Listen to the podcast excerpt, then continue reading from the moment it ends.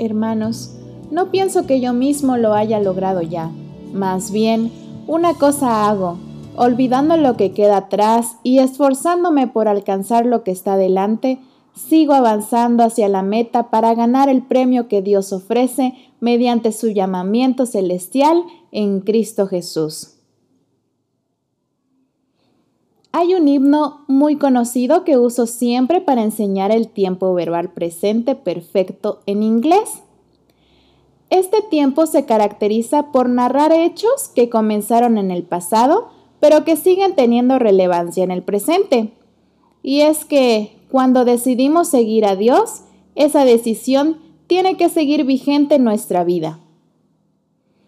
La letra del himno He decidido seguir a Cristo, según varias fuentes, se basa en las últimas palabras de un hombre de Assam, al noroeste de la India, quien junto a su familia decidió seguir a Cristo a mediados del siglo XIX, gracias a los esfuerzos de un misionero de habla inglesa.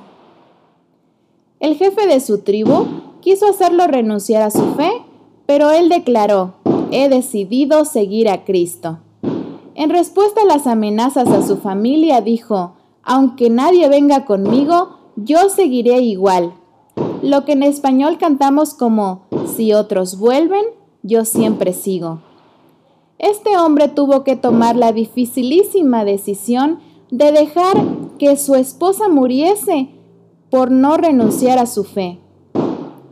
Tiempo más tarde, él fue ejecutado, mientras de sus labios brotaba la frase, la cruz delante y el mundo atrás. Esta manifestación de fe llevó a la conversión del jefe de la tribu y de muchos en su aldea.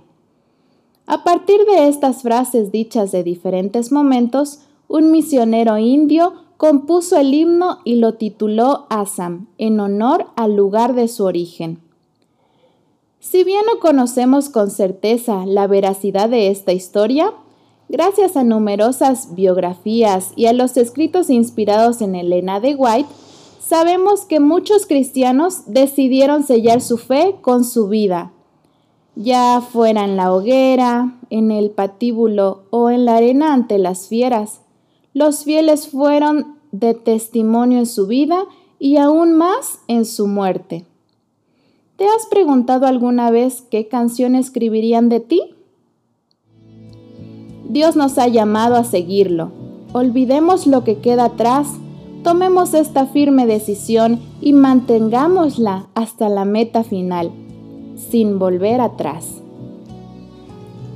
Hoy camino con Dios el matinal en podcast cortos para aquellos que disfrutamos de escuchar la palabra. Que tengas un excelente día y no te olvides de compartir. Y ya sabes, por aquí nos escuchamos.